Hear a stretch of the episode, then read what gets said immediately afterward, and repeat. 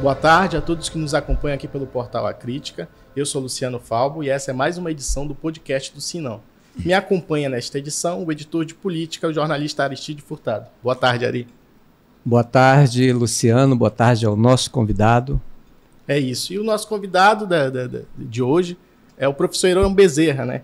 É, engenheiro agrônomo, doutor em ciências do, do ambiente e sustentabilidade na Amazônia, diretor do CCA, não sei se, se ainda permanece, Sim. Professor universitário envolvido com pesquisas é, na, na seara política, foi deputado por cinco mandatos consecutivos, deputado estadual, foi secretário estadual de produção rural, rural e é um militante histórico do PCdoB. Na, na, no, no, governo federal assumiu cargos também no, na, no, Ministério de Ciência e Tecnologia, né, foi secretário de Inclusão e também de Inovação. E agora foi anunciado como secretário da Amazônia, de, desse mesmo Ministério de Ciência e Tecnologia. Foi anunciado, mas ainda não saiu ali a sua nomeação, ainda está em trâmite? Como é que está esse, esse, processo? É, eu, eu conversei ontem com, por acaso, primeiro me permita cumprimentar você, Luciano, o Ari, que eu conheço o tempo que tinha cabelo. Faz um pouco de tempo. No tempo que ele era um repórter iniciante da, da crítica, na, cobrindo a Assembleia, enfim, essas boas confusões. Eu conversei ontem com o chefe de gabinete da ministra, o, o Rubens, né, ele me informou que a nomeação sai agora até o dia 30 de, de junho. Tem a burocracia normal, é uma burocracia infernal na Casa Civil, não é no Ministério, é na Casa Civil. Casa Civil. Vocês têm visto aí a grita geral, tem nomes e mais nomes, etc. E tem todo, não é um problema também certo de certo desleixo, não. É que tem uma série de coisas, tem que passar em revista, ver os dados das pessoas, ver se não tem problema maior, criminais, sei lá o quê. Então tem, tem problemas é, normais para o governo nomear as pessoas, não é não é uma iniciativa privada que tu nomeia quem bem tu quer, não é assim. Bom, então a informação que ele me deu, que, está, que vai ser resolvida até o dia 30, eu pedi até um prazo um pouquinho maior, porque eu tenho problemas administrativo e político dentro da UFAM para resolver.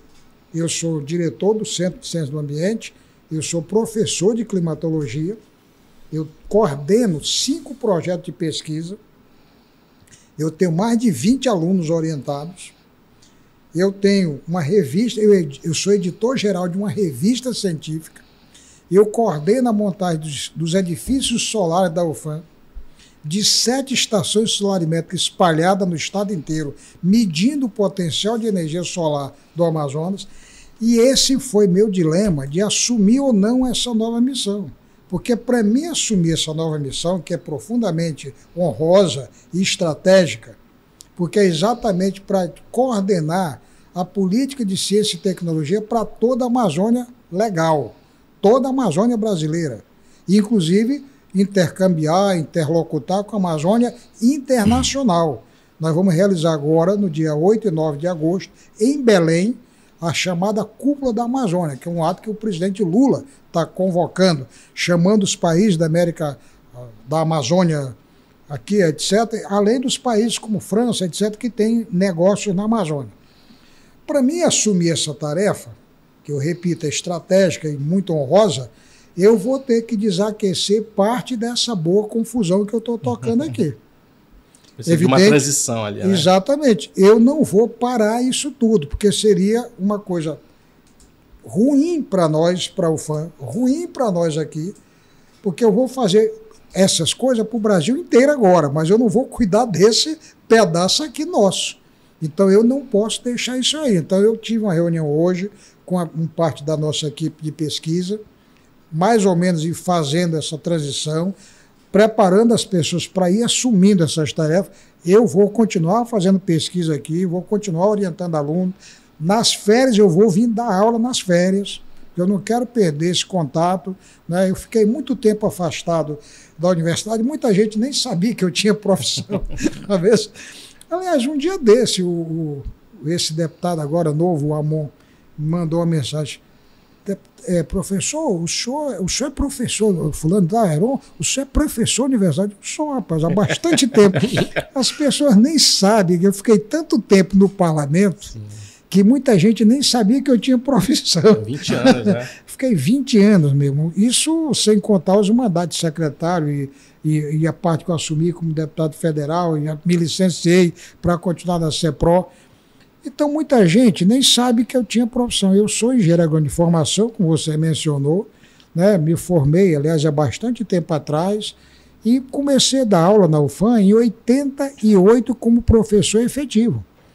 Eu fiz concurso de provas e títulos em 88, portanto, eu sou professor da UFAM desde 1988. Né? Legalmente, não entrei pela janela, entrei por concurso público a ditadura militar ainda estava acabando, não acabando, né? porque isso é 88, se você pensar a, a eleição mesmo de presidente ocorreu quanto? 89. Até 88, 89, era o Sarney que fez aquela transição. Sim. Era aquela transição. Então a gente vivia aquele momento ainda. Eu entrei na universidade, comecei a dar aula, me licenciei em seguida, em 90, me licenciei. E aí fiquei 20 anos. E essa brincadeira, que ninguém sabe, me custou 20 anos de progressão. Porque quando você é eleito deputado, teu contrato é suspenso. Uhum. Então, teu tempo de parlamento não conta para nenhum tipo de progressão por merecimento. É. Ou seja, eu tenho 20 anos de penalidade. 20 anos de penalidade. É como se um repórter, um diretor, um, qualquer funcionário aqui da rede Calderaro, etc., tivesse que suprimir da progressão dele 20 anos. Foi exatamente isso que eu passei. Por isso eu tenho assim também um certo dever com a UFAM. Eu me sinto devedor. A UFAM me deu tudo. Eu estudei na UFAM como graduado, me formei na UFAM, eu fiz doutorado na UFAM e eu sou professor da UFAM. Eu me sinto, portanto, um pouco no dever, na obrigação de ajudar o máximo que eu puder. E foi o que eu fiz quando eu voltei. Intensifiquei a pesquisa, intensifiquei a estrutura, montei uma equipe de pesquisa, hoje credenciada junto ao CNPq, ao PEC, a Unidade de Pesquisa em Energia, Clima e Desenvolvimento Sustentável. Exatamente para cuidar disso aqui. Nós pesquisamos energia solar, eh, questão ambiental, Acabamos de fazer um curso de capacitação, vamos capacitar mil pessoas em energia solar. Mil pessoas. Não só em Manaus, nós vamos abrir turma em Parintins, Itacoatiara, em Benjamin Constant, em Coari, Humaitá, em todos os campos nossos, onde tem campos da UFAM. E aqui fazer várias turmas para ensinar duas coisas. Ensinar não. Primeiro, estimular o uso de energia solar dentro dessa visão de transição energética, que é um dos objetivo forte da ONU, dentro dos ODS, Objetivo de Desenvolvimento Sustentável da ONU, e, ao mesmo tempo, preparar gente que queira empreender na área. Ó, você quer ser um empresário, você quer montar uma, uma empresa para vender serviço de energia solar. Nós vamos ensinar a fazer gratuitamente isso. Até porque a UFAM não pode cobrar por isso, isso é um projeto de pesquisa. Então, toda essa boa confusão é o que me prende aqui, é que eu não fui ainda para Brasília. Eu estou nessa fase de Sim. transição, mas aí até o final de junho, começo de julho, eu vou ter que ir embora. Como diz, é, por falta queria... de convite, eu vou embora. eu queria voltar depois ao assunto da, da energia solar, mas antes é justamente por, por, por, por, em breve assumir esse cargo, o senhor já tem uma missão aí acessória, né? Sim. O senhor já está como pre presidindo a comissão de busca para escolher o novo, pre, o novo presidente do diretor, diretor. presidente do INPA. É. Foi, foi, nomeado há poucos dias, né? Como é que está esse processo? Já tem um prazo, Olha, já tem nomes? Como você pode ver, como eu, eu costumo brincar, como eu não tenho nada o que fazer, ou seja, eu tenho aqui também que tocar esse comitê de busca. Eu presido, na verdade, o comitê, é composto por mais quatro professores de São Paulo, de Minas, enfim, do Brasil inteiro, né? É presidido por mim nós vamos abrir amanhã, sexta-feira, aliás, desculpa, amanhã, hoje ainda é terça. Sexta-feira eu tenho uma reunião do comitê, nós vamos aprovar o edital e abrir o edital. O edital será aberto de 1 de julho até o dia 30 de julho. O prazo tem mínimo, que é os prazos de editais, será 30 dias. Nesse período, nós vamos receber inscrições ou buscar, porque olha qual é a diferença desse tipo de seleção. Nós não podemos ter uma atitude passiva. Se eu chegar à conclusão que não está tendo procura, não tem ninguém se inscrevendo, esse comitê tem o dever e a obrigação de pegar o telefone e ligar para pesquisadores, para professores, buscar gente que tenha interesse em dirigir o IMPA. Qual o critério de avaliação? É o principal pré-requisito. Exatamente. Qual é o critério? Nós vamos primeiro. Titularidade. Essa pessoa tem que ser doutor. É pré-requisito. Dois, tem que ter experiência administrativa. Ele tem que ter participado de gestão. Ele vai dirigir um órgão, ele não vai fazer pesquisa apenas. Ele vai dirigir um órgão. Terceiro, ele tem que ter um plano de trabalho. Qual é o plano de trabalho que ele vai apresentar para o Instituto? Para a gente não comparar com aquilo que o MCTI indica como política geral para o Brasil e para a Amazônia em particular, e se esse plano de trabalho dele não está em contradição com o que a, a ciência e a tecnologia coordenado pelo Ministério indica. E quarto, nós vamos entrevistá-lo. Vai ter uma oitiva, esse cidadão ou essa cidadã vai fazer uma exposição pública no IMPA, aberta. Nós vamos avisar vocês, toda a imprensa, será um, nós vamos abrir para todo mundo acompanhar. Ele terá o direito de expor as ideias dele e, evidentemente, a comunidade assistir e a imprensa toda assistir. Depois nós vamos entrevistar um a um de forma isolada para ver se tem essas contradições e vamos preparar uma lista tríplice. É isso que nós vamos fazer. A ministra, evidentemente, tem a prerrogativa final de, com base nos três nomes, escolher um nome que preencha esses requisitos mínimos. Era, é, desculpa é, te interromper. É, o, o alinhamento político a, ao governo Lula pesa como critério na escolha do novo titular do IMPA? Tu me conhece há muito tempo. O cinismo nunca foi minha característica. É evidente que eu não vou indicar um bolsonarista, pelo menos eu não vou votar. Se outro vai ter um, é um comitê de cinco pesquisadores. Eu sou um dos membros presidente. O meu voto jamais será para um bolsonarista. Quero deixar isso bem claro e não estou pedindo reserva, não. Porque eu do mesmo jeito que quando o Temer assumiu o governo em 2016, eu era do MCTI e fui convidado para ficar lá. Eu disse, muito obrigado, mas pode baixar minha portaria de exoneração, porque eu não trabalho para governo que eu não tenho concordância com a linha programática. Ponto. Muita gente ficou lá. É um direito, eu respeito. Mas eu não trabalho em cargo de confiança. Ah, mas você trabalhava no governo agora com o Bolsonaro. Não. Eu trabalho para o governo federal. O Bolsonaro é um acidente de percurso, como o Lula é um acidente agora. Amanhã sei lá que é o presidente do Brasil. Eu trabalho para o governo federal, para o Estado brasileiro. Eu sou professor de carreira do governo brasileiro. Eu não trabalho para governo A, B, C ou D. Agora, um cargo de confiança aí é outra história. Você tem um cargo de confiança do governo. Quem vai assumir o IMPA terá um cargo de confiança do governo. Eu pergunto: o governo Lula, dirigido no momento a ministra de Ciência e Tecnologia é uma militante do PCdoB. Por acaso, é a presidente nacional do PCdoB. A ex-deputada, ex-vice-governadora de Pernambuco, Luciana Santos. Ela é presidente nacional do PCdoB. Ela terá algum problema em ter alguém que não seja do PT ou do PCdoB no, no, no, no IMPA? Nenhum problema. Agora, essa pessoa tem que estar afinada com a política do governo federal, que me parece que não é alguém que nega a ciência. Uma pessoa que é contra a vacina, que acha que a Terra é plana, que vê o Cristo na goiabeira. Como é que eu vou administrar esse problema no Instituto de Pesquisa? Então, o critério será esse, será científico fundamentalmente. Agora, eu, pessoalmente, vou ser bem claro, eu jamais indicarei, jamais recomendarei para um órgão de pesquisa na Amazônia ou em qualquer lugar do Brasil alguém que é contra a ciência. Então, alguém que é contra a vacina, alguém que é contra. que acha que a Terra é plana, eu não posso levar a sério uma pessoa dessa. E vai ser exatamente isso que nós vamos mensurar na entrevista.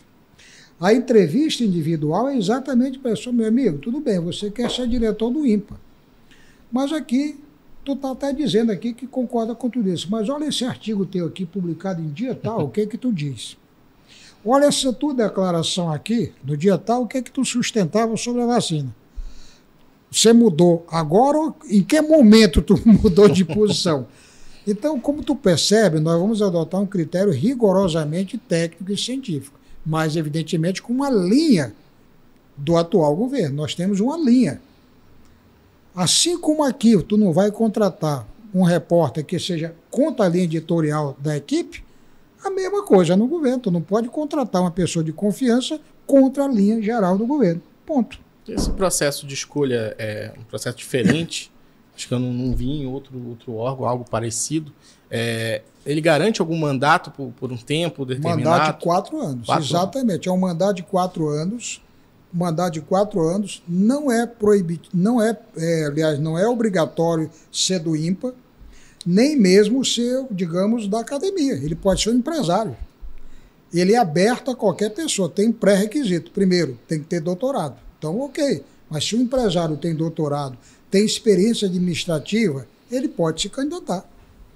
Como é, qual vai ser o critério de desempate? Se ele tem experiência de gestão, e se ele tem um, um currículo que seja compatível, porque vai ter uma pontuação. Então, não é exatamente, nós não vamos, não vai ser assim, ó, o primeiro colocado, o segundo não. Vai ser um critério, você está aprovado, você está aprovado, você está aprovado. Ou melhor, você está selecionado. E esses critérios de seleção são com base nisso que eu mencionei, titulação, experiência, currículo e capacidade de gestão. Ok, Está aqui, ministro, está aqui os três nomes melhor desempenhados e a senhora decide qual é o, o, o novo diretor do IMPA. Ponto. O IMPA é uma das instituições estratégicas aqui para a região, é, mas está sucateado. Bastante. Em recursos e recursos humanos também. Nós fizemos uma matéria no ano passado de uma carta que os pesquisadores fizeram de nove em cada dez pesquisadores já estão na fase de aposentadoria, quer dizer, já estão em esvaziamento. Laboratórios sucateados, professores tendo que fazer cota para manter suas pesquisas. Como é que o senhor enxerga nessa nova gestão é, o tratamento que vai ser dado? O senhor já teve a oportunidade de conversar com a ministra nesse sentido? Já. Que vai ser dado ao IMPA? Já, já e nós já tomamos medidas. A primeira providência, aí vamos aqui fazer um registro importante. O presidente Lula, foi o primeiro ministério que ele autorizou o concurso, foi o MCTI. Primeiro. Agora a ministra, semana passada, anunciou 4 mil e tantas vagas em vários locais. A ministra Derek, alguma coisa, que cuida de gestão. Tem um ministério agora que cuida só disso. Mas o primeiro ministério a receber concurso foi exatamente o MCTI, com 800 e poucas vagas. Dessas 800 e poucas vagas para o MCTI, o IMPA vai ficar com em torno de 80 vagas. 80 vagas. É o prim... Vou repetir, foi o primeiro ministério a ter concurso. Segundo, nós aumentamos a bolsa no, no primeiro mês de gestão da ministra Luciana Santos, de graduados, de mestrados e de doutorados. A bolsa de graduação do MCTI, do CNPq era 400 reais, isso congelado há 10 anos. Nós passamos para 700 reais. Aumentamos, quase que dobramos a bolsa de mestrado, a bolsa de doutorado. Então, nós tomamos medidas já concretas, objetivas. Agora, além disso, além disso, nós acabamos de aprovar, além disso, não, o presidente Lula também desonerou, proibiu completamente o contingenciamento de verba do Fundo de Ciência e Tecnologia. O MCTI ele tem um fundo de aproximadamente 10 bilhões de reais, chama FNDCT, que é o Fundo Nacional de Desenvolvimento Científico e Tecnológico, da ordem de 10 bilhões de reais. A metade desse dinheiro, aproximadamente, é para aplicar em empreendedores privados a juros de 2,5% ao ano. 2,5% ao ano. Por exemplo, você quer montar uma, uma, uma indústria de tecnologia ou de desenvolvimento de qualquer natureza. Você pode pegar dinheiro do FNDCT com esse fundo a 2,5%. Nós já emprestamos no primeiro trimestre deste ano 2 bilhões a 2,5%. Segunda, a outra parte é para pesquisa e desenvolvimento sem nenhuma contrapartida, fundo perdido. Esse dinheiro nos governos anteriores, inclusive nos nossos também, eu quero ser honesto, era contingenciado. Ou seja, o dinheiro existia, mas o governo federal contingenciava para fazer superávit primário, o famoso superávit primário. Então era um dinheiro de fantasia. Ele existia contabilmente, mas tu nunca podia usar porque ele estava contingenciado. Qual é a grande diferença desse governo? Que o presidente Lula bancou, evidentemente por proposta da ministra, mas o presidente bancou. Não tem mais contingenciamento de nenhum centavo desse fundo. Nós vamos aplicar, portanto, esse ano 10 bilhões de reais em ciência e tecnologia, porque o dinheiro existe. O relator do arcabouço fiscal, o senador Omar Aziz, acaba de sair matéria, retirou dos limites do arcabouço a despesa com ciência, tecnologia pois e inovação. É, que essa é outra, para você ter uma ideia, isso é orientação de governo, para ficar claro. Isso é exatamente o que nós estamos dizendo. De acordo com a tua preocupação, corretamente, a estrutura de ciência e tecnologia está sucateada no Brasil por anos e anos. Primeiro, repito, não só do governo que passou, que era realmente foi uma tragédia, mas também nos anteriores tinha problema de, de, de bloqueio. O recurso era contingenciado. Se a gente disser isso, parece uma coisa política. Não, também tinha equívoco nessa ordem. O governo Lula atual disse: não, não terá mais contingenciamento e acaba tirar o Fundeb, tirar o Ciência Tecnologia. Isso é uma maravilha, porque dá tranquilidade a nós. Então, o que, que nós vamos fazer? Já fizemos uma reunião de planejamento lá para final de março, no Ministério. Eu já participei da reunião, eu já estou atuando lá desde fevereiro, né? Nesse indo e vindo e tal. Como eu sou desocupado, eu tenho que cuidar dessas coisas também. Qual é a questão? Primeiro, definir uma linha. Qual é a nossa grande linha? Existe uma mística que a gente tem que desmontar. Ah, tem uma terra arrasada. Não. A Amazônia hoje tem muita gente espalhada com conhecimento em tudo que é lugar. Eu vou dar exemplos. Tem campos da UEA em tudo que é lugar aqui no Amazonas. Tem campos da Universidade do Maranhão em tudo que é lugar no interior do Maranhão, no, no Pará, etc. Da UFAM. Nós temos 256 pontos de pesquisa de conhecimento de universidades públicas, federais, estaduais, de institutos federais ou de, de órgãos de pesquisa tipo IMPA, espalhado na Amazônia brasileira, Embrapa, institutos federais, etc. Fiocruz, 256, com gente com mestrado, com doutorado, etc. Então, essa ideia de que não tem. é uma conversa fiada. Como é que nós vamos fazer então? Nós vamos bancar projetos para, um, fortalecer laboratórios. Exatamente isso que tu está levantando recuperar a estrutura laboratorial de pesquisa. Segundo, botar esses pesquisadores em rede. O que é botar em rede? Você está em Manacapuru, você está em Benjamin Constant, você está em Humaitá, vocês vão participar de um programa junto. Com o pessoal da UFAM de Manaus, com o pessoal da UEA, com o pessoal do Pará. Os editais serão obrigatoriamente liderados por uma instituição local. Ela pode se associar com a de São Paulo ou até com uma internacional. Nenhum problema mas a liderança dos projetos terá que ser de uma instituição local. Primeiro, porque nós temos gente qualificada em tudo que é canto. Agora, qual é o problema? Os critérios anteriores, quem faz isso? O pessoal do Sudeste. Então eles criam critério para aprovar só eles. Está errado, meu camarada, está errado. Nós vamos mudar essa roda. Então, primeiro, um, nós vamos apoiar com bolsas esses pesquisadores, vamos apoiar com laboratórios, com equipamentos, com intercâmbio. Nós queremos botar essas pessoas em contato um com as outras, não só interno, nacional, mas também internacional. Trazer gente do Peru para cá, mandar para lá, trazer gente da Bolívia, mandar para lá. Fazer o intercâmbio. Dá liga a essa questão e dá, lhes, dá razão de viver para essas pessoas. Porque senão, daqui um pedaço, o cara que está lá em Boca do Acre, que está lá em Santarém, que está lá em Nhamundá, que está lá não sei aonde. Mas o que, é que eu estou fazendo aqui? Eu não tenho o que fazer, eu estou completamente perdido, ele vai se desestimulando. Agora, se ele tiver ligado a uma rede de pesquisa, intercambiando, recebendo informação, visitando, sendo re recebido visita para ele também, ele começa a ter sentido na vida dele, ele não vai abandonar aqui dali. Do contrário, o que vai acontecer é o que a gente presencia hoje. O nego faz concurso lá para Benjamin Constant, mas esperando a hora dele se mudar para Manaus ou para Belém, pra, entendeu? Para São Paulo, sei lá o quê. Está errado. O senhor está falando, então, de uma política de desenvolvimento, né? uma ação meio que concertada, coisa que a gente não vê. Exatamente, né? mas as, isso está As ações são muito isoladas. Eu quero explicar que isso está aprovado como linha geral de pesquisa no MCTI, como linha estratégica. É exatamente isso que eu estou reforçando. Isso não é mais uma opinião do Heron ou da ministra. Isso agora já é política aprovada, inclusive, pelo Fundo Nacional de Desenvolvimento Científico e Tecnológico. Quando eu falo isso, o senhor há de convir que é preciso uma vontade maior do poder público, do Estado brasileiro, fala-se muito em alternativa para a Zona Franca. A palavra da hora agora é bionegócios. Isso. Né? Alternativa para a Amazônia, como se nós é, pudéssemos fazer uma transição desse modelo que, está, que, que temos agora para outro. Né? Fala-se muito isso.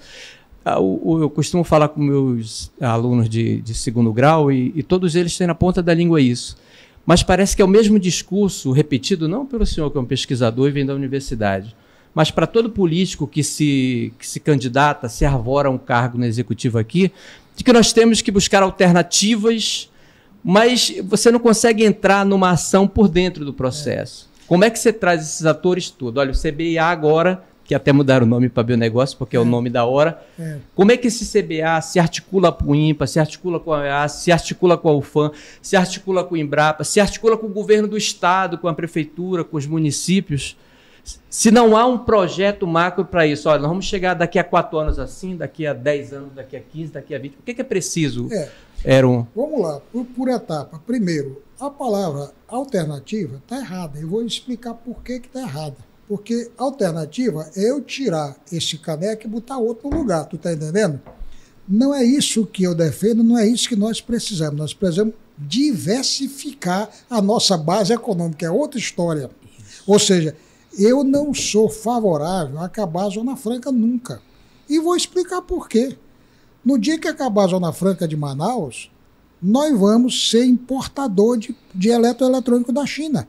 Alguém é idiota para não conhecer isso. Ah, mas vai fazer isso, mas não vai ter competição. As empresas, as empresas que fabricam hoje em Manaus, elas são, na verdade, fornecedoras, e eu acho que a nossa bancada e os nossos digamos, parlamentares, enfim, entes públicos, são muito limitadas, eles não compreendem esse direito. Na verdade, a Zona Franca de Manaus hoje é a salvação da lavoura para o caixa do governo. Porque se eu acabar com a Zona Franca de Manaus, eu vou ter que importar televisor, geladeira, é, celular, etc, etc, etc, etc, da China. Não, mas essas empresas vão Paulo. Elas não terão competitividade em São Paulo. A não ser que bote a carga tributária lá, que exonera, aí tu só está mudando o local da isenção. Tu está entendendo? Você só está mudando o local. Eu nunca vi uma pessoa do hum. governo do Amazonas tratando isso dessa maneira simplória, como eu estou explicando aqui. É dessa maneira. Portanto, a Zona Franca da, de Manaus é, na verdade, um achado para o governo brasileiro, porque ela impede exatamente essa sangria de recursos para lá. Então, isso jamais pode acabar, na minha opinião, porque nós precisamos disso para manter, inclusive, a balança comercial do Brasil mais ou menos equilibrada. Qual é, então, o que, é que a gente propõe? É diversificar a economia. E aí eu não falo de teoria, não. Eu fiz isso como secretário de produção quando eu criei a fábrica de bacalhau da Amazônia lá em Maraé, meu amigo. Eu não estou falando em tese, não. Eu fiz isso. Eu fiz isso e é o que nós vamos fazer de maneira intensa, que é o que se chama hoje de bionegócio, que é a segunda linha dessa linha geral que eu estava mencionando aqui. A primeira é essa de adensar a cadeia produtiva, adensar a cadeia de pesquisa, aprofundar o nosso conhecimento das nossas riquezas naturais, minerais.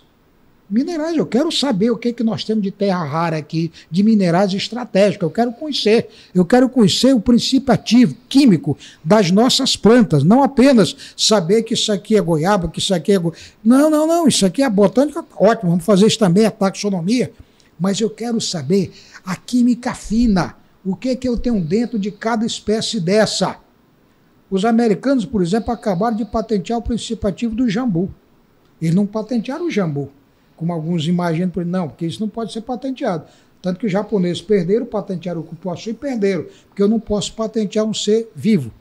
Eles patentearam o princípio ativo, que é um anestésico de alta potência. Eu quero conhecer isso, então nós vamos estimular na primeira cadeia. A segunda cadeia é exatamente esse adensamento.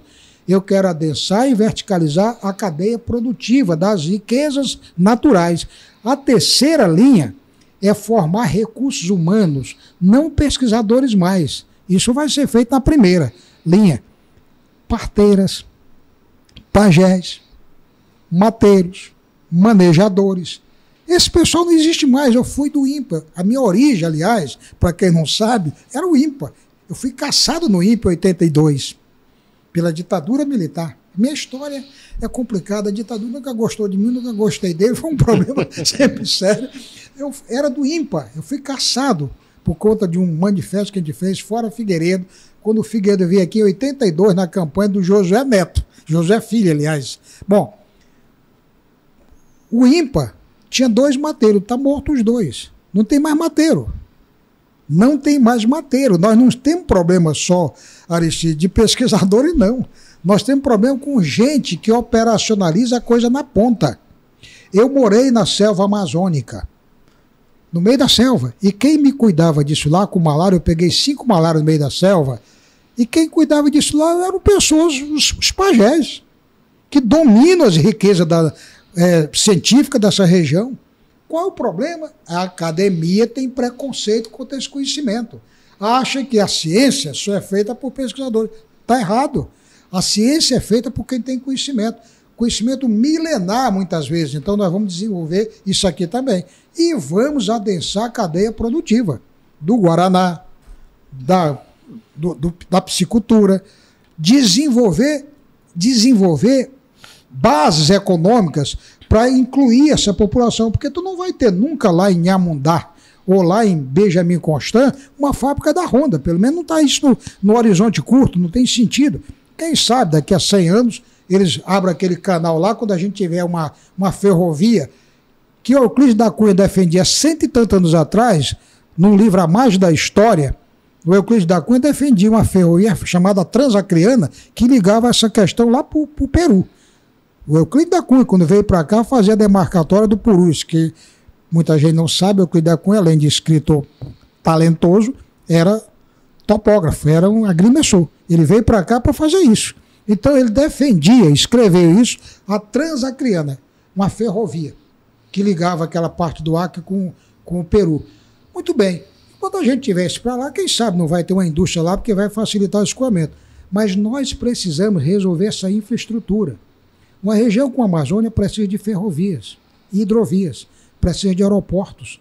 Nós não podemos condicionar o nosso homem e mulher do campo, aqui que leva meses, dias dentro de um barco para chegar no canto, sem aeroportos adequados, sem um transporte rápido e sem ferrovias, que é o transporte de maior volume de carga mais barato. No mundo inteiro, o, maior, o melhor sistema de transporte é o marítimo ou hidroviário, o ferroviário, o rodoviário e o aeroviário. O mais caro é o aeroviário, o segundo mais caro é o, ferroviário, o rodoviário. É o que nós optamos. O Brasil, estupidamente, optou pelo modal mais caro, que é o rodoviário. Então é preciso acabar com isso também. Perceba que nós vamos botar dinheiro nisso. No primeiro ano, vamos botar em torno de 10 bilhões de reais nessa política, nessa história. Se tu pegar isso em quatro anos, nós estamos pensando, falando aqui por cima, aproximadamente 40, 50 bilhões de reais que o governo brasileiro, de maneira direcionada e de maneira sem dispersão, eu vou dar aqui um dado para vocês entenderem. Os editais, nossa linha que a gente está aprovando nos fundos setoriais, etc., é de não aceitar projeto de menos de 10 milhões de reais. Como? É exatamente para evitar a dispersão. Você está entendendo? Aquele negócio que o cara faz uma coxinha aqui para criar uma pé de goiabeiro, outro faz outra ali para criar outro pé de jaca. Não. Nós queremos projetos grandes, estruturantes. E estamos condicionando que os projetos terão que ter um mínimo de 10 milhões de reais. Que é exatamente o. Pô, mas como você Estão exigindo que o cara gaste. Não, a gente quer que tenha programas estruturantes. E para ter programa estruturante é exatamente um, um volume maior de recursos para evitar dispersão. Então é dessa maneira que nós entendemos que nós vamos realmente fazer desenvolvimento sustentável na Amazônia. Porque não é com multa e repressão que nós vamos resolver isso. Eu, quando o senhor falou há pouco, lembrou, era até uma pergunta que eu ia fazer. Antes de bionegócio ser a palavra da, da hora, o senhor, como secretário, é, implementou alguns projetos. O bacalhau da Amazônia, mas eu me lembro também de da fecularia, Sim, do, de trabalhar a goma da mandioca, frutas, que remete a uma tecnologia muito né, milenar, né? Do, dos nossos Exatamente. ancestrais e tal. Por que, que esses projetos eles não, não ganham força? O novo nego Qual, O que que trava isso aí? Primeiro, o senhor passou por essa experiência? Primeira comodidade. É muito cômodo. Aqui vamos falar português claro, franco, como é do meu feitio, meu amigo. Primeira comodidade. É muito cômodo para os gestores do Amazonas administrar o Amazonas, que é um estado riquíssimo, com recurso saindo pelos botões da Zona Franca de Manaus. Então, por que, que o Pará se virou? Por que, que o Mato Grosso se virou? Por que, que o Rondônia se virou? E nem sempre da maneira mais sustentável possível, mas se viraram. Porque não tem uma, uma vaca leiteira chamada Zona Franca de Manaus. Muito bem. Esse pessoal, portanto, está acostumado e acomodado apenas em receber os recursos da Zona Franca de Manaus. E eles não vêem necessidade objetiva né, de desenvolver outros métodos de renda para gerir economia nos municípios. E aí tem uma questão que é de fundo, que eu não posso afirmar, mas é subjetiva, que é o grau de dependência que os prefeitos passam a ter dos governadores. Se as prefeituras passarem a ter uma atividade econômica própria, com base na sua realidade, o grau de dependência do prefeito, da prefeita, do governante estadual vai diminuir consideravelmente. Isso nem sempre é conveniente. Isso, teoricamente, é muito bonito, reduzir a dependência, mas na prática, nem sempre isso é muito conveniente para quem está gerindo. Prefere dependência. E isso é uma questão de fundo. A outra é que é um princípio filosófico que diz que o novo nega o velho e o velho nega o novo. Uma ideia nova, ela leva tempo a ser maturada. Você vê, há quantos anos eu falo disso? Agora está virando moda. Todo mundo agora só fala disso, de bionegócio, de bioeconomia. Tu acabou de dar o um exemplo. O CBA mudou o nome, deixou de Centro de Biotecnologia da Amazônia para Centro de Bionegócio. Virou um centro de bionegócio. Porque isso agora virou moda. Mas eu não falo isso por moda, eu falo isso por uma concepção estruturante de economia. Se você não agregar valor ao produto primário, para verticalizar a produção, tu não vai a lugar nenhum, tu não vai aumentar a renda da população local, tu só vai exportar matéria-prima barata. Eu tenho ojeriza com o que se fizeram no Amapá, levar a serra do navio inteira, os japoneses levaram a serra do navio inteira do Amapá, correto? Ficou lá o buraco. E agora vão levar a serra de Carajás inteira do Pará. E nós compramos de volta o minério. Eu pergunto, até quando nós vamos aceitar uma estupidez dessa? Até quando nós vamos aceitar uma estupidez dessa? A borracha. Como é que era feito aqui com a borracha? Exportar matéria-prima bruta. Matéria-prima bruta. No governo Eduardo Braga, para ser justo, se tentou montar uma empresa aqui pequena de pneus, etc., lá, que é uma coisa que vai tentando, porque você tem que adensar essa cadeia. Mas essas coisas não, não ganharam volume porque isso, o novo nega o velho, o, nego, o velho nega o novo. A gente ainda está produzindo juta como se produzia. Exatamente. Por exemplo, a gente tentou, atrás. você sabe também, uma máquina descorticadora, que era outra coisa que sempre me incomodou, aquela maneira brutal, desumana, com que o produtor de juta e malva trabalha. Ele trabalha dentro d'água, pegando picada de, de arraia, pegando, pegando sanguessuga, pegando a doença nas juntas, adoecendo, porque ele trabalha dentro d'água.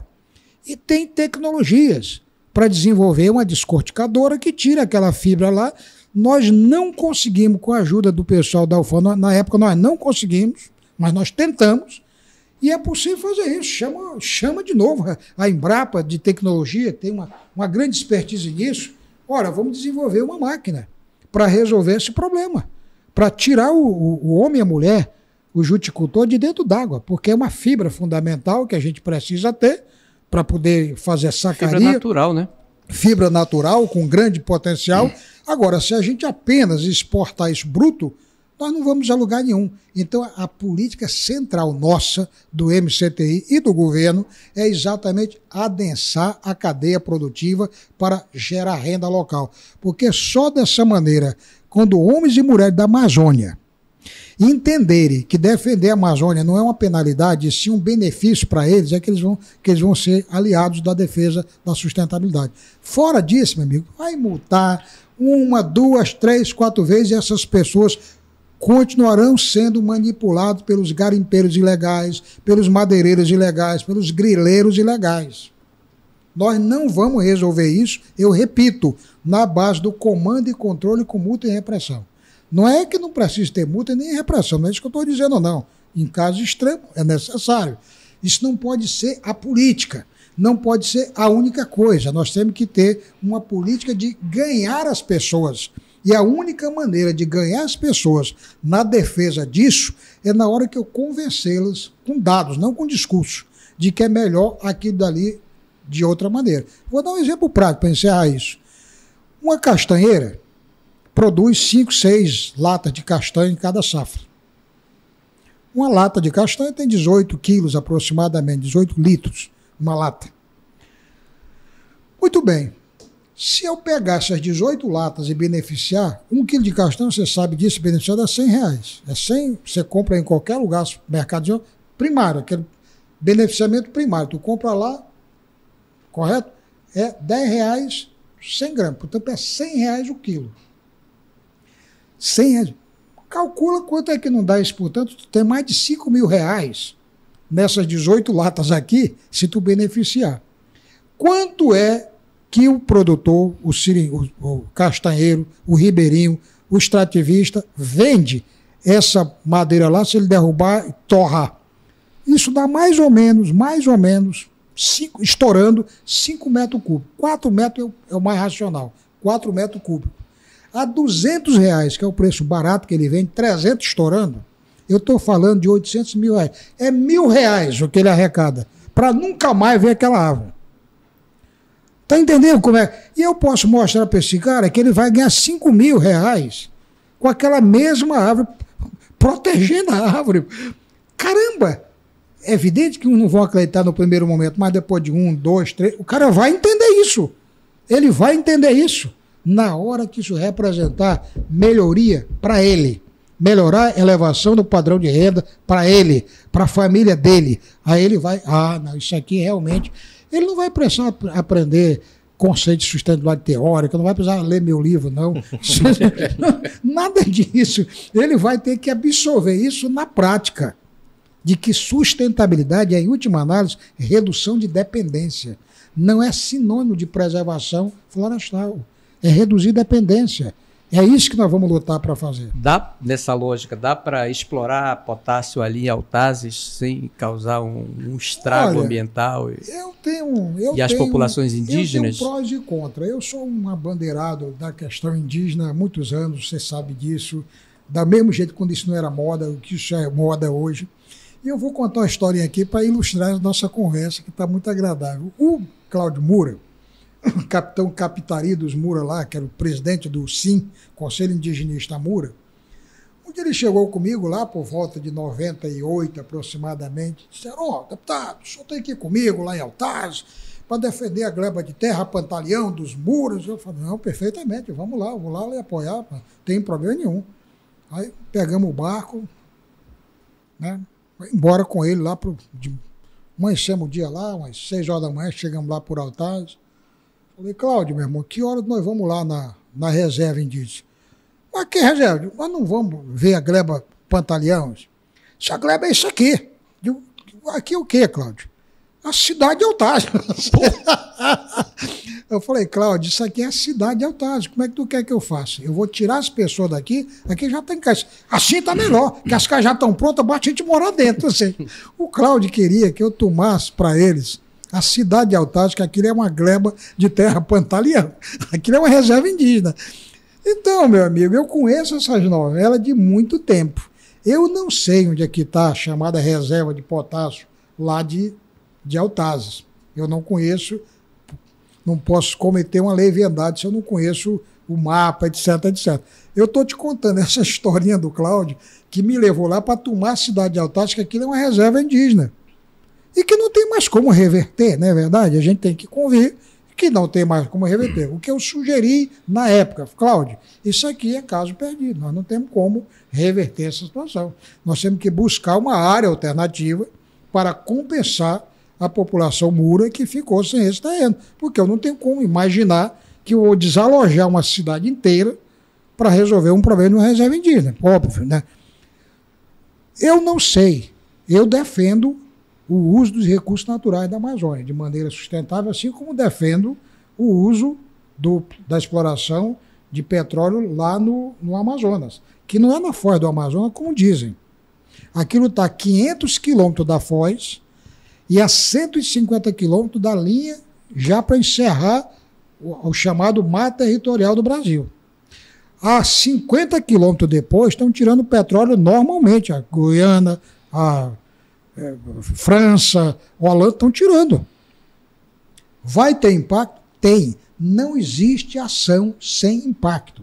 Natural ou antrópica. Não existe isso. Isso é outra firula. Não, não vai ter. Vai ter impacto. Não vai ter impacto em Altaz? Claro que vai ter impacto. Eu não vou meter é, sondas para tirar minério. Eu não vou fazer uma indústria num local sem nenhum impacto. Claro que vai ter impacto.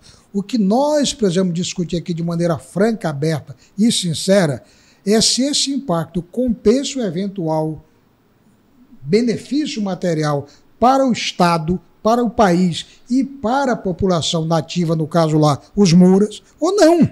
Esse é é o debate.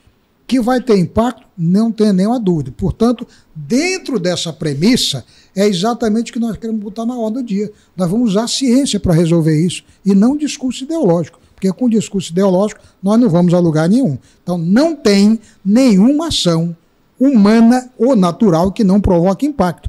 Aliás, isso é coisa que eu mais repito para meus alunos em sala de aula.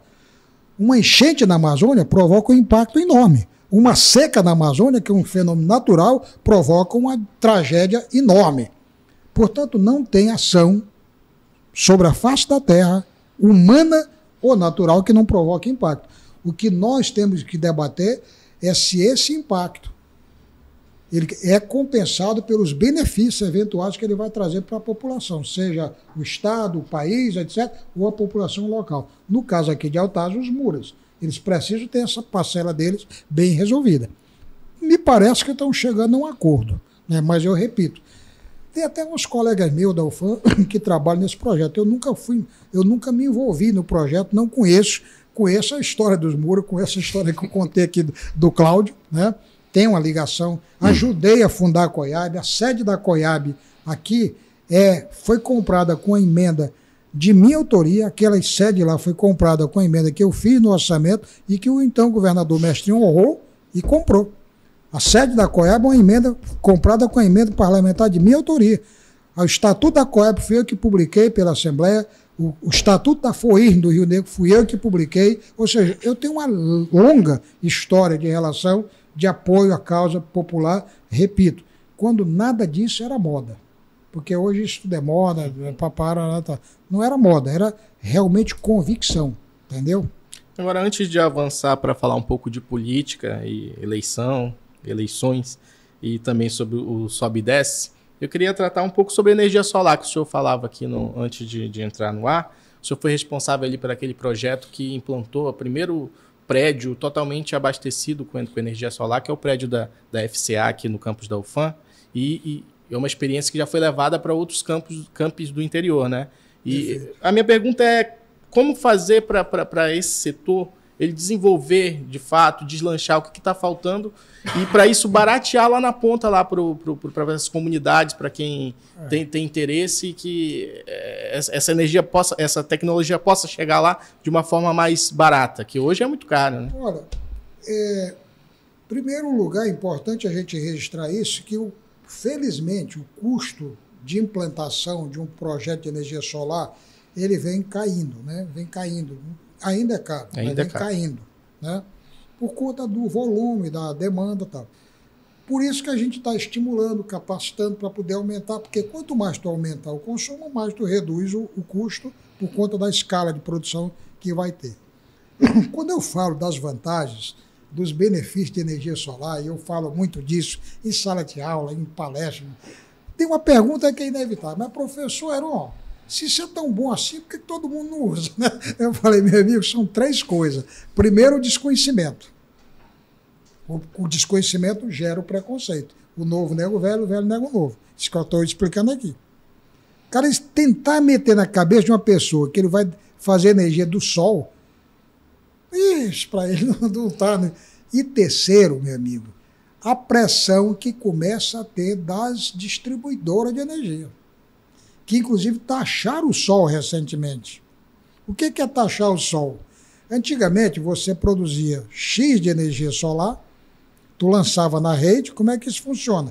Tu tem, a grosso modo, dois sistemas, que a gente chama on-grid, que é ligado em rede, e off-grid, que é quando tu monta tuas baterias e tu tem teu sistema isolado. Se tu quiser montar um sistema na tua casa, tu monta off-grid, tu não depende de mais ninguém. Tu desliga a tua rede e acabou a tua vida. Tu, tu manda a, empresa de a concessionária as favas e pronto. Tu não depende de ninguém. É teu. Tu pode montar um sistema para ti isolado. E nós vamos ensinar as pessoas a fazer isso, inclusive. A montar. Agora, isso é um pouco mais caro, porque tu vai ter que ter bateria, tu vai ter que armazenar. Bom, por que, que isso não deslanchou? As causas centrais são essas, são essas, e evidentemente ainda há muito temor né, de que isso realmente possa se consolidar. Por isso nós queremos montar, queremos não, nós estamos pesquisando o potencial local de todos os municípios para oferecer ao governo federal e aos governos estaduais e municipais dados que lhes permitam montar usina de energia solar. E a partir dali alimentar toda a cidade com energia solar. Isso é absolutamente possível. Absolutamente natural. Há vários estados brasileiros, no Nordeste em particular, especialmente o Piauí, já fazendo isso. Grandes empresas, grandes usinas, que vão produzir milhares e milhares de quilowatts de energia aqui. Nas comunidades isoladas da Amazônia, nós entendemos que não tem outra alternativa a não ser energia solar.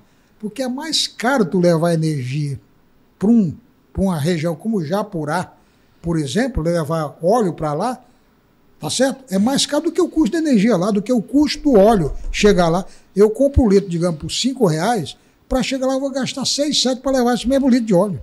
Então é uma estupidez. Por isso a gente tem que ter energia solar. E a razão pela qual nós pesquisamos isso, pegamos aqui um laboratório, a crítica fez, aliás, uma belíssima matéria lá. Um dia que vocês quiserem revisitar, a gente mostra para vocês como está, os equipamentos que nós compramos adicionalmente para pesquisar outras fontes. Nós analisamos também qual é a redução que isso provoca de CO2. Para cada mil quilowatts de energia que eu produzo com energia solar, eu, eu retiro do ar o equivalente a 1,2 toneladas de gás carbônico. Não é uma coisa também só econômica, não. Cada mil quilowatts de energia que eu produzo, uma pessoa, por exemplo, uma família com certo poder aquisitivo, consome em média mil quilowatts de energia mês. Cada mil quilowatts de energia solar, produzida solar, tem uma supressão de 1,2 toneladas de dióxido de carbono. E o equivalente a 55 árvores plantadas. É como se eu estivesse reflorestando a floresta amazônica com 55 árvores. O nosso projeto. Uma espécie da... de serviço ambiental. Exatamente. O nosso projeto na UFAM, daquele que nós montamos na FCA, com mais Parintins de Itacoatiá, os seis campos nossos, eles produzirão o equivalente em oito anos ao reflorestamento do campus da UFAM, que tem 600 hectares. A UFAM tem um campus de 600 hectares de floresta. Significa dizer, portanto, que em oito anos a energia que nós vamos produzir solar é como se a gente tivesse reflorestado o campus da UFAM inteirinho. Imagina o espetáculo disso, o quanto nós estamos agregando. Agora, isso, repito, ainda é uma luta de Goli contra Davi. De Davi contra Golia, né? Eu, eu troquei as bolas aqui, porque exatamente essa questão essa matéria eu deixo para você, professor Luciano. Entendeu? Mas é isso, nós estamos lutando e acreditamos que com os exemplos que a gente vem dando práticos, isso vai ser feito. É claro que no, depois as pessoas vão aderir, vai virar moda, como virou moda a bioeconomia. Quando eu lancei isso lá, 10 anos atrás na CEPRO, era um delírio. Ah, mais um delírio do Heron. Mas, meu amigo, eu estou acostumado a ser chamado de doido. Quando eu lancei o bacalhau da Amazônia, um colega meu, pesquisador do INPA, me ligou. Pô, Heron, que tu era doido, eu já sabia. Agora, mentiroso, não. Pô, irmão, o que, que, é isso, rapaz? Porra, tu tá dizendo que vai fazer bacalhau na Amazônia? Bacalhau é um peixe, pô. Falei, peixe. João, bacalhau não é peixe, é uma técnica de beneficiamento de pesca. Eu vou te mandar foto do bacalhau. Eu digo, mande. Aí ele mandou a foto do gás morro. Eu mandei cinco fotos de peixe para ele.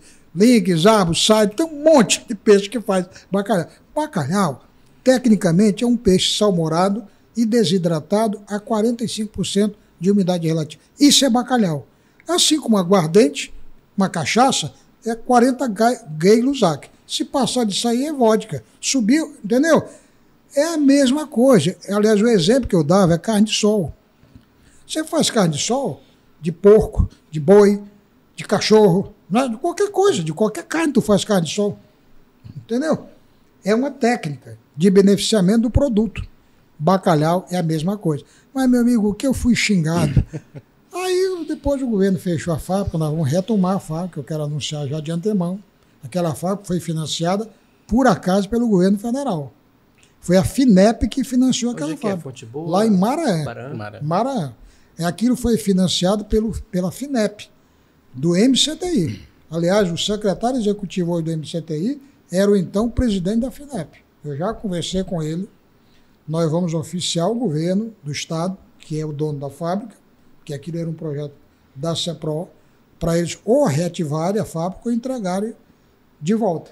Mas não pode ter um, um, um dinheiro que o Estado botou lá, a União, sem utilidade, sem cumprir o objetivo. Aquilo gerava trabalho para 700 famílias de pescadores, meu amigo.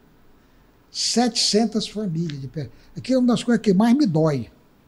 Porque o que, que aconteceu? Quando a fábrica parou, esses pescadores ficaram na mão do atravessador. Porque a fábrica comprava toda a produção deles. Comprava toda a produção deles. À medida que a fábrica foi desativada, o pescador ficou na mão do atravessador. Ele não tinha mais para quem vender. Então o atravessador passa a pagar o preço que quer. Essa que é a questão. Então aquilo não é uma coisinha. É, não, é conta porque era um projeto do Aero. Não, não é isso não. É que tem interesses econômicos mais poderosos, lamentavelmente, envolvidos.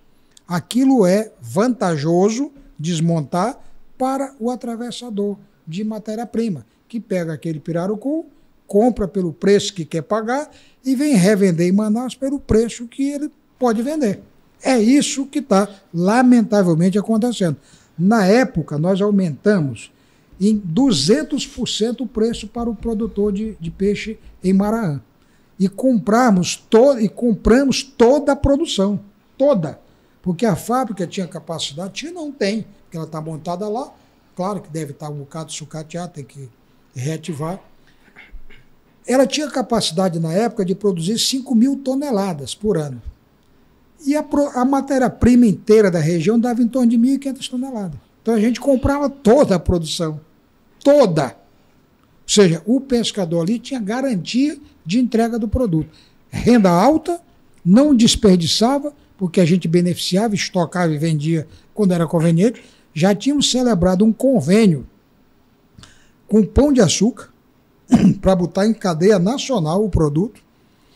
Em 2012, eu apresentei o produto na Rio Mais 20, na Conferência Mundial Ambiental, e estava o, o, o primeiro-ministro da Noruega, ou alguém da Noruega estava lá na plenária, né? Porque um mês depois, a Mariane, que era jornalista, nosso assessor de comunicação da CEPRO, chegou comigo e disse: Olha aqui, tinha chegado uma carta da Noruega, uma jornalista lá escrevendo de maneira truncada. Eu quero é saber, secretário Heron disse que vai, porque eu terminava essas exposições, eu, conhece meu espírito brincalhão, eu dizia, meu desafio no ano que vem é invadir a Noruega com bacalhau da Amazônia. Rapaz, aí o cara, ela queria saber. Primeiro-ministro da Noruega, muito preocupado, que o secretário Heron diz que vai invadir o Noruega com bacalhau de Amazônia. Eles levam tudo ao pé da letra, né? Ele não tem esse jeito nosso de levar a coisa meio no, na brincadeira. Eles levam ao pé da... Então ela queria saber duas coisas. Primeiro, se eu não podia mudar o nome, porque para não competir com o bacalhau deles, e se o bacalhau nosso era tão bom quanto o de Noruega. Eu digo, bote aí, o nosso é muito melhor do que o de você. Vai perguntar se meu bacalhau é pior do que o teu, pô. Ou seja, então, meus amigos, é essa a luta. É uma luta. Eu luto por ideias. E quando você luta por ideias inovadoras, você sabe que tem um preço a pagar. Como a luta que eu luto pelo socialismo. Muita gente não acredita nisso, nem acredita que o mundo um dia vai ser socialista. É isso aqui. Só que nós saímos dos, da, dos clãs, avançamos para o escravagismo, avançamos para o feudalismo, avançamos para o capitalismo. Já tem alguns países fazendo experiência socialista. Isso não para. Como dizia o Cazuza, que é um princípio da dialética, o tempo não para. Não para. E nós vamos avançando. Alguém vai pagar a conta como nós pagamos, os ataques, as injúrias, as difamações. Eu sei muito bem o preço que nós temos que pagar por levantar ideias que não são convencionais. Eu sei muito bem o preço que nós temos que pagar por defender trabalhador numa sociedade que majoritariamente quer defender os que são poderosos, porque eles é que mandam em tudo. Então, eu sei muito bem o quanto essa luta é desigual. Só que eu estou nisso a vida inteira. Eu comecei nessa pegada aos 14 anos de idade, fundando um grêmio estudantil. E de lá para cá não passou um dia da minha vida que eu não tivesse envolvido numa boa confusão no bom sentido. Aos 14 eu fundei um grêmio, aos 17 um clube de futebol. Eu sempre tive a noção exata de que se, sem juntar as pessoas, tu não vai a lugar nenhum. Depois eu montei a, a Associação Amazonense de Proteção Ambiental, de novo, quando questão ambiental não era moda, em 77. Em 78 nós montamos o MDA, o Movimento de Defesa da Amazônia. Em 76 eu tinha fundado o CUCA, o Centro Universitário Cultural de Agronomia, e montei um jornal também de resistência, que é outra coisa que para mim não é possível, é a ausência de comunicação. Se você não tiver um instrumento de comunicação para divulgar suas ideias, tu não vai a lugar nenhum. Claro que hoje a gente está apanhando a vontade da direita, que não nos dá um banho nessa questão de mim, mas nós vamos ter que aprender. Vamos ter que aprender. Então, depois montamos o PCdoB, montamos o Tribuna Operária. Eu sou, fui coordenador muito tempo aqui do jornal Tribuna da Luta Operária, que é um jornal nacional nosso de resistência à ditadura. Eu não consigo entender nenhum processo de mudança social sem o movimento coletivo. Isso não existe. Não existe. Toda coisa de cúpula, tal, eu não estou negando o papel das pessoas, ao contrário. São fundamentais. Mas a base objetiva é se você tem realmente gente que lhe dê sustentação nessa história mobilizada. Daí a importância da organização popular.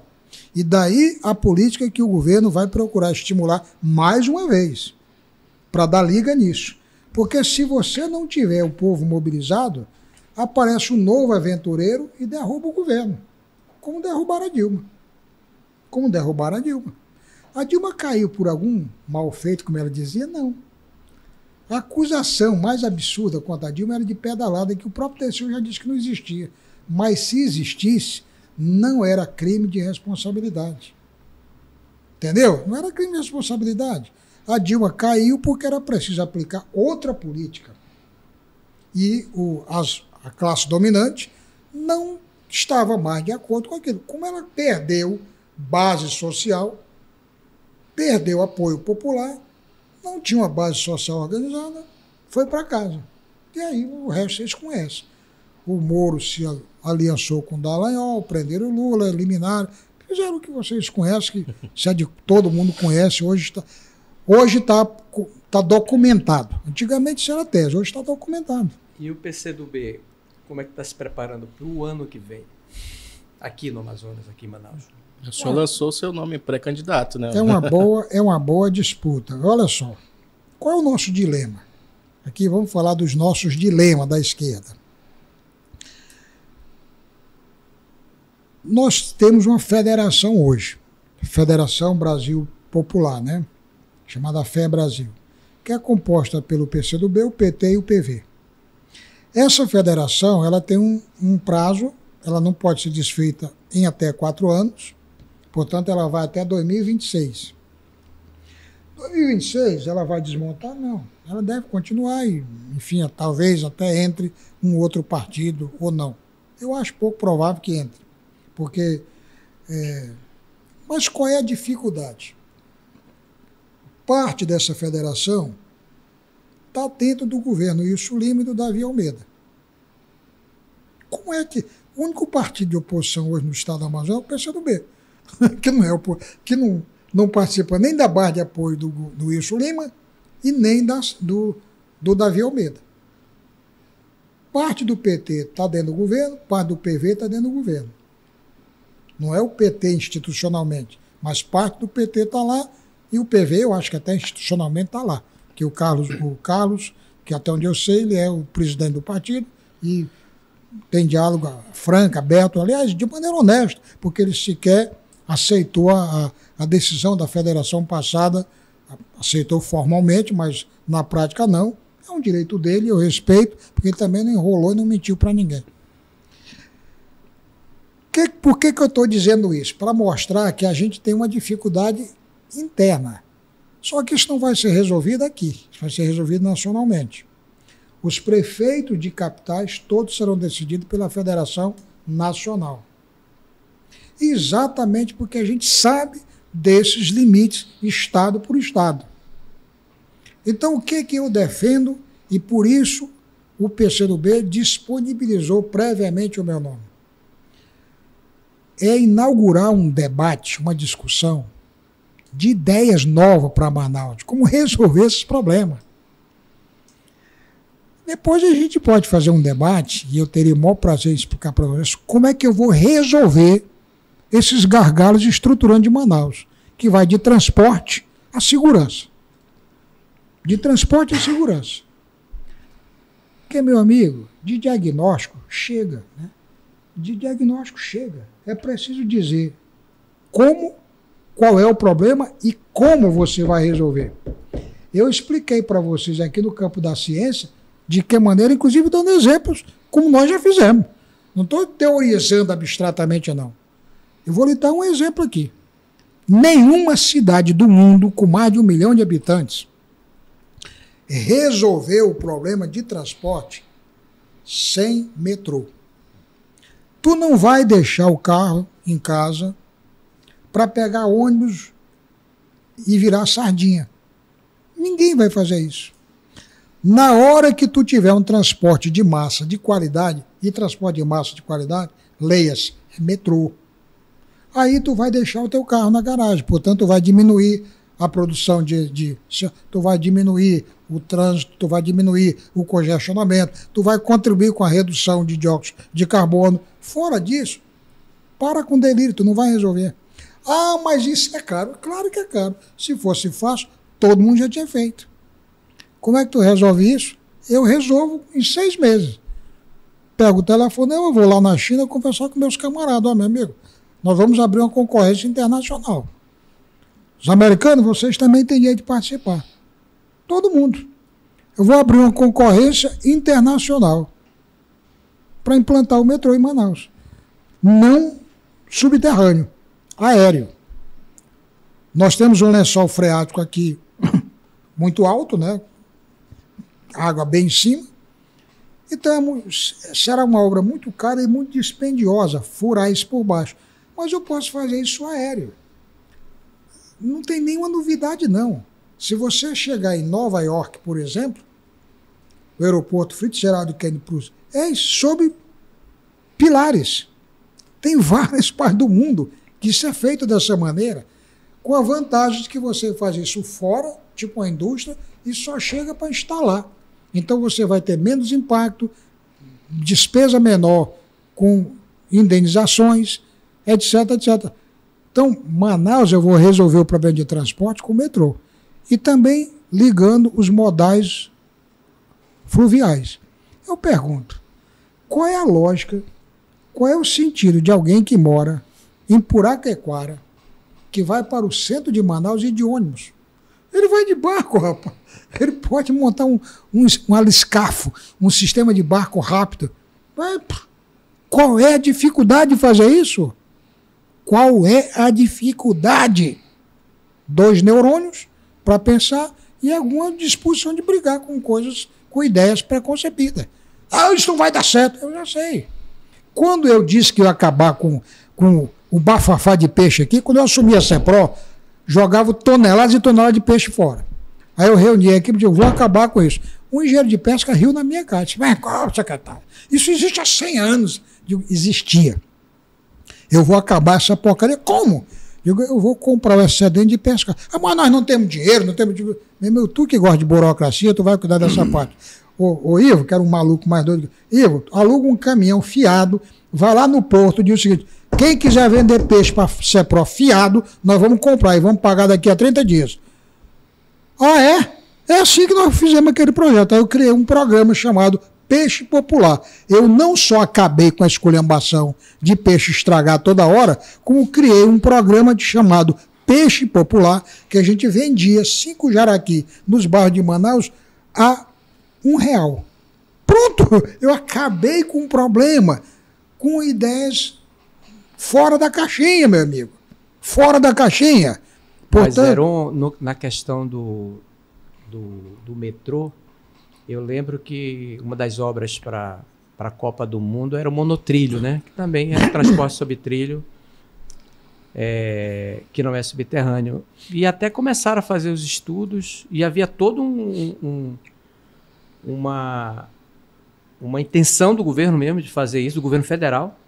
Né? Sim. Né? E essa obra acabou enterrando e não saiu. Por quê? Por quê? Por quê, professor? O senhor, o senhor que é um, um jornalista tão experiente. Por quê, Ero? Por quê? Eu vou dizer, porque é o que você não quer dizer, eu vou dizer. Primeiro, havia uma polêmica entre o governo do Estado e a prefeitura, você deve lembrar da polêmica, o governo defendia, eu nem sei, para ser sincero, quem defendia o quê, mas um defendia o monotrilho, outro defendia o, o, o BRT. Exatamente. Primeiro, os dois estavam equivocados, porque nem um nem outro funcionava. O correto era metrô. E não o. Porque monotrilho, tal, tal, é, é, na verdade, ônibus de, ma, de menor, de maior alcance. Eu defendo o metrô. Primeira razão pela qual não saiu aqui foi por divergência entre a prefeitura e o governo do estado. Um defendia um projeto, outro defendia o outro. Isso chegou em impasse que devolveram o dinheiro. Eu dei inclusive esse exemplo agora, quando o governo federal anunciou que vai mandar 5 bilhões para Belém para adaptar Belém para a COP 28. Que Belém vai receber também a COP 28. Nós vamos fazer agora em agosto a cúpula da Amazônia e em 2025 vai ter a COP28. A Conferência das Partes vai ser em Belém também. O governo federal já aprovou nos fóruns internacionais que vai ser lá. Já conseguiu apoio da ONU, etc., para ser lá em Belém. E o governo federal vai aportar 5 bilhões de reais para a mobilidade urbana de Belém.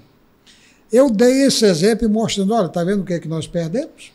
Inclusive lembrando desse episódio, que na época da Copa do Mundo, foi na Copa do Mundo, o governo federal também aportou recursos aqui generosos para a mobilidade e que nós desperdiçamos por briguinha de compadre e comadre. Por briguinha de compadre e comadre. É preciso acabar com isso. Não dá para misturar as coisas. Nós vamos resolver esse problema dessa maneira, porque eu acho que não tem o que discutir que essa é a, é a modalidade mais eficiente para resolver o problema de transporte é exatamente o problema do metrô. Sem isso, tu não vai tirar, tu vai usar o teu carro, ele vai usar o carro dele, etc, etc, etc. Segurança, meu amigo. Nós vamos adotar uma política dura. Vai ter, vai ter. Você está falando como candidato, né? Mas eu estou pensando. De, eu, eu, eu não vou nem falar de segurança agora, porque eu vou dar um exemplo, o Luciano Yari, mais besta. Vocês conhecem Manaus, naturalmente, até como profissional de comunicação, andam muito por aí. Rapaz, você sabe uma das coisas que mais me incomoda? Não tem uma rua de bairro de Manaus, na periferia, que tenha nome. E número, então, de casa é um milagre. Eu fico olhando assim, como é que as pessoas chegam, né? Ainda bem que hoje tem esse bendito WhatsApp, o diabacuado, o Waze, o é, sei lá o quê. Satélite. Satélite, aliás, né? Não tem nome as ruas de Manaus. Não tem número. Isso é uma coisa primária, meu amigo. Primária. Primária. Uma placa dessa custa 10 reais. 10 reais. Eu pergunto, por que não faz isso? Completo desprezo. Vou te dar outro exemplo. Eu dou aula de climatologia, sou climatologista. Para mim saber se um terreno vai desbarrancar, aí eu, eu ver qual é o tipo de solo, eu calculo quanto ele pode suportar de água. Um equipamento chamado pluviol, que é um equipamento que custa mil reais, eu posso saber quanto vai cair de água. Se eu sei que esse copo só cabe 300 ml, se eu tentar botar 350, 50 vai transbordar. Não tem meio termo. Se o solo só cabe 50 milímetros de água, só suporta 50, e com um pluviógrafo eu sei que vai cair, ou caiu, 100, aquele terreno vai desbarrancar.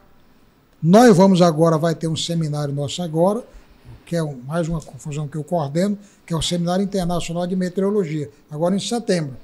Nós vamos assinar um convênio com o SEMADEM para que o nosso grupo de pesquisa passe a coordenar o monitoramento dessa região, para fazer alertas contra esse tipo de acidentes que ocorrem em Manaus.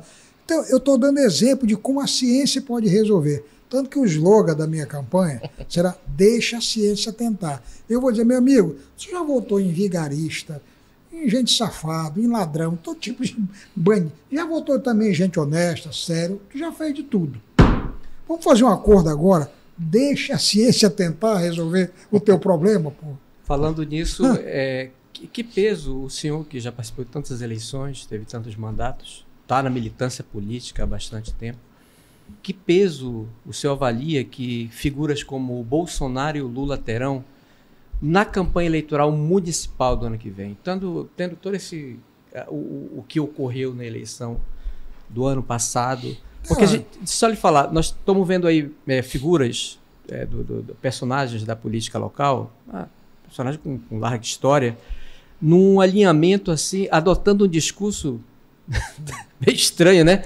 É, os neo-bolsonaristas e tal. Bolsonarista sem Bolsonaro. É, é, mais bolsonarista do que o próprio Bolsonaro, que disputando esse nicho, esse nicho de voto.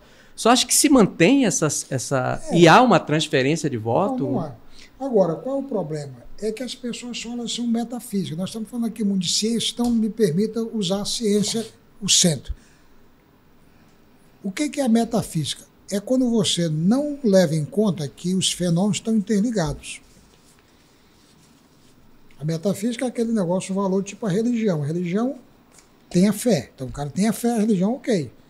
Ele não precisa demonstração de nada, basta ele acreditar.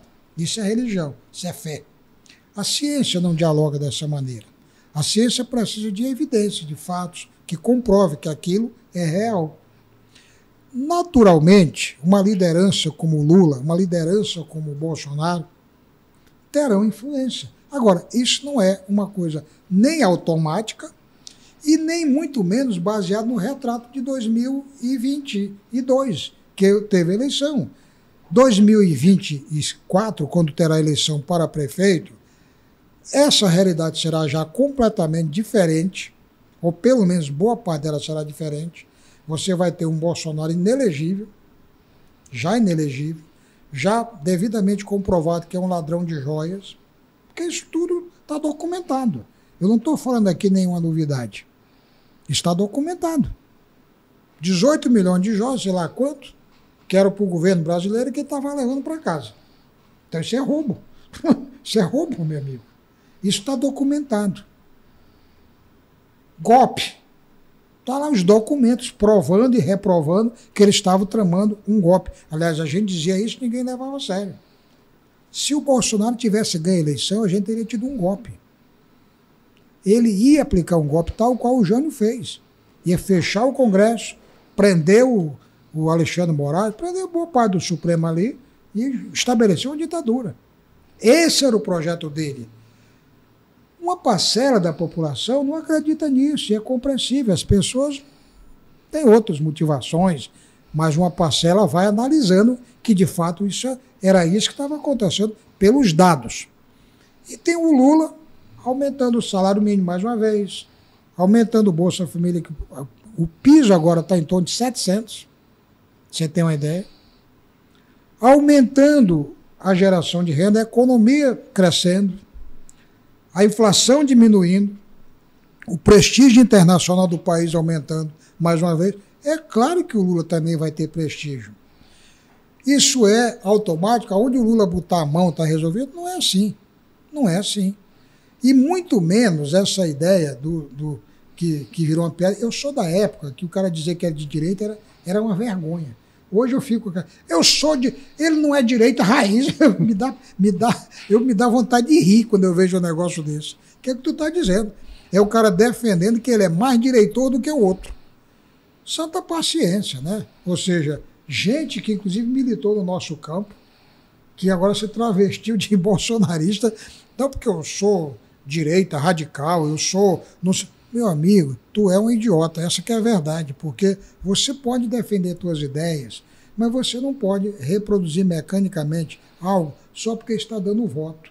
Que é o que eu acho que muita gente, lamentavelmente, faz. Entrou numa onda. Então, como Manaus votou no Bolsonaro, muita gente acha que basta repetir que é bolsonarista, que ele vai se eleger. Não é dessa maneira. Agora, repito, isso não quer dizer que essa corrente de pensamento deles não tem influência. Tem. Tiveram e vão ter. A corrente de pensamento do Lula tem e vai ter influência. O que eu defendo é exatamente criar esse campo que não existe. Que não existe. Quem é que representou esse campo de pensamento no Amazonas em 2018, 2022, na eleição que acabou de acabar? Ninguém. Ninguém, nós não tínhamos um candidato majoritário. O Eduardo entrou na reta final. Entrou na reta final. Quem? Quem era o nosso polo? Nós não tínhamos. Nós não tínhamos. E levamos uma sova por conta disso. O Lula teve 32% dos votos de Manaus e ganhou a eleição no Amazonas. Por que, que isso não reproduziu, inclusive na nossa bancada de parlamentar, que não elegemos, não fizemos um deputado federal sequer? Como é que tu explica um milagre desse? O inverso, né? O milagre inverso. É exatamente a ausência de um campo.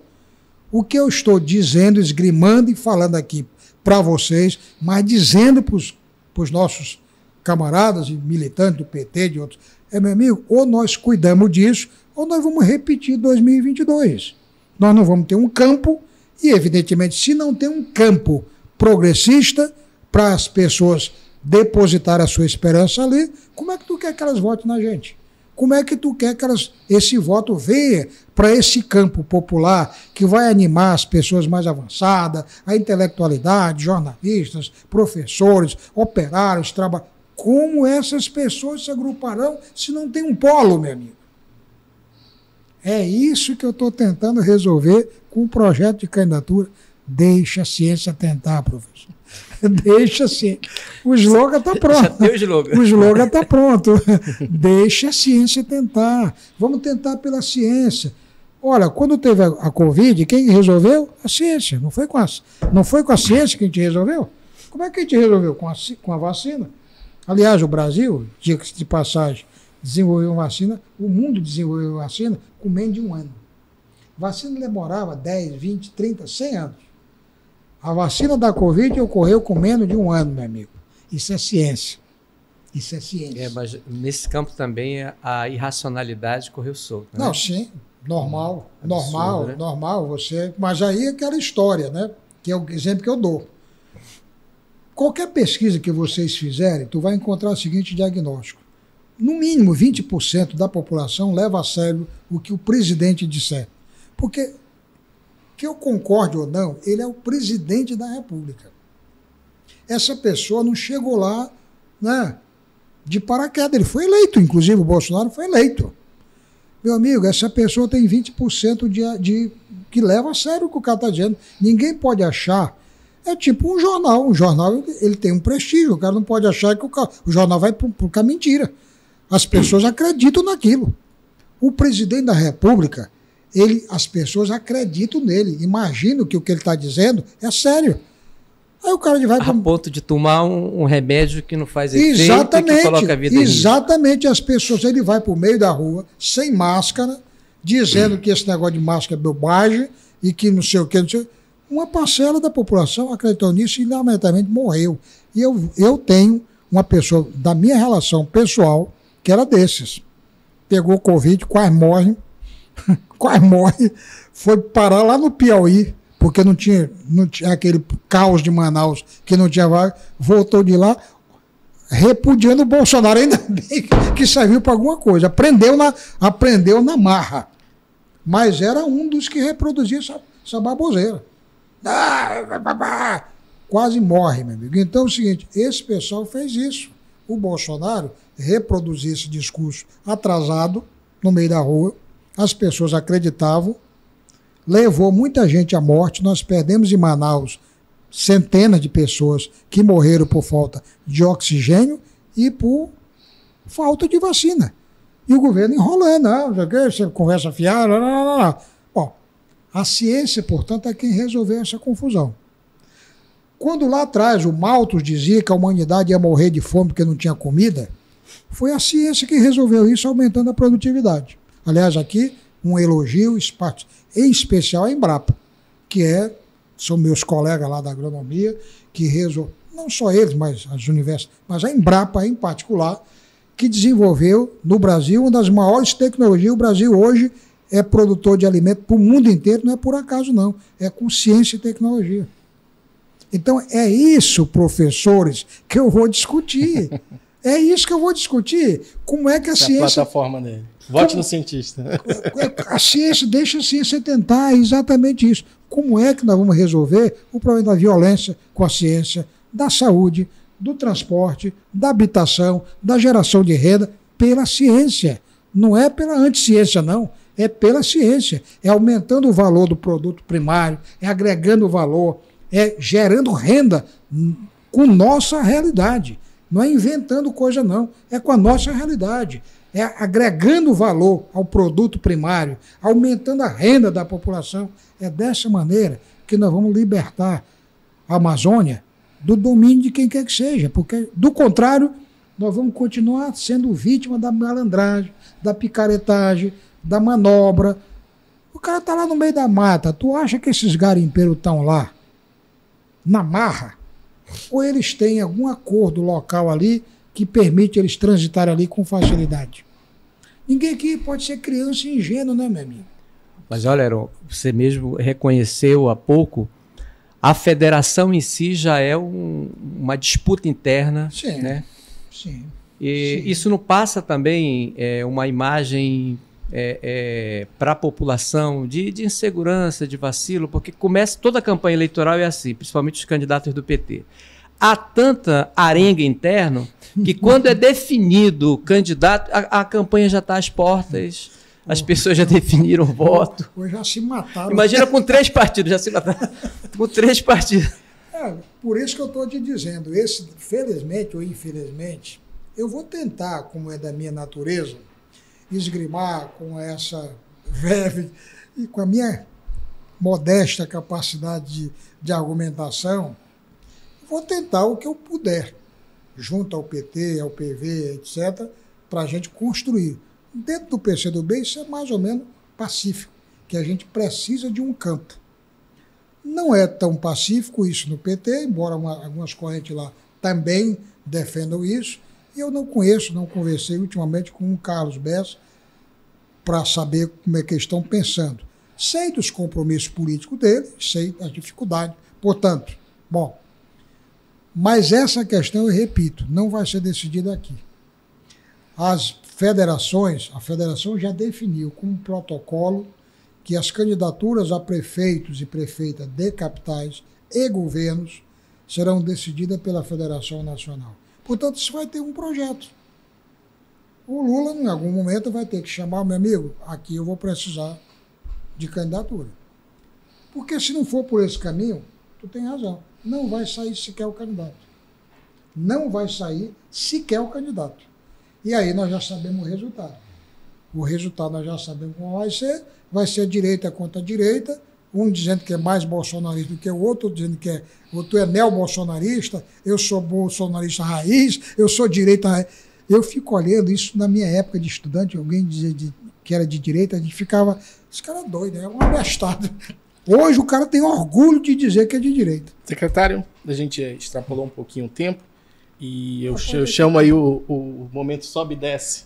O senhor já está ambientado?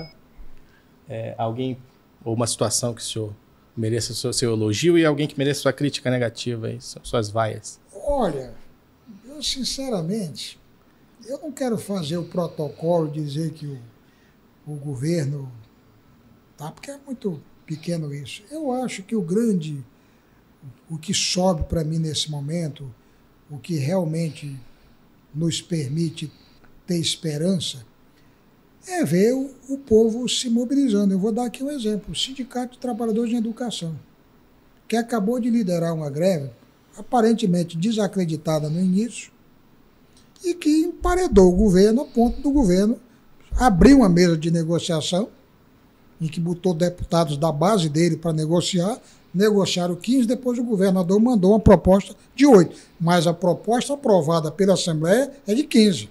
Portanto, uma categoria que tinha zero e que arranca 15, ou na pior das desgraças, 8%, e que faz o governador engolir de volta as faltas e pagar de volta o dinheiro que tinha arrancado dos trabalhadores, naturalmente isso é, é algo que sobe, na minha opinião. Ou seja, o movimento popular e o Sinter, em particular, é um exemplo de que é possível a luta política de maneira equilibrada, sem estereótipo, sem estrelismo ou sem sectarismo, fazer com que a conquista das, das suas bases tenha um sucesso. Eu acho que sobe, na minha opinião, a, a greve dos trabalhadores de educação e, em particular, a liderança do Sintean, que teve habilidade e competência de liderar essa greve.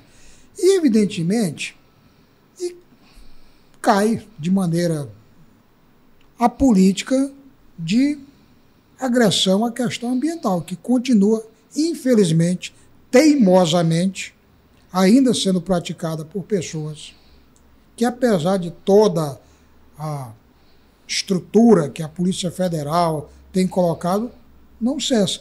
Por isso eu falei tanto aqui para vocês que nós não vamos resolver isso com multa e repressão. É preciso botar um basta a essa política de queima estúpida da Amazônia. Eu vou dar um dado que eu não dei para vocês aqui, mas eu monitoro todo dia a concentração de dióxido de carbono no campo da UFAM com equipamentos apropriados. A UFAM tem um, uma concentração da ordem de 550 a 600 ppm de dióxido de carbono. Isso é, é, é grego para chinês, o que eu estou dizendo. Eu vou traduzir em português. A média mundial é 380. Significa dizer que nós somos um grande sumidouro de carbono. A floresta amazônica sequestra carbono. É isso que esse dado mostra. Quando eu desmato e queimo a floresta amazônica, eu cometo duas estupidezes. Eu libero esse estoque de carbono que está acumulado e eu retiro o sumidouro. Então é uma estupidez dupla. Portanto, a agressão ambiental é de fato o que para mim desce. E mais uma vez, deixa a ciência tentar, que nós vamos explicar isso. Como é. É certo. Agradeço, secretário, pela sua entrevista aí, ter, ter se dispôs, disposto a falar para a gente. Agradeço a Ari e a todo mundo que nos acompanhou. Até a próxima. Tudo bem.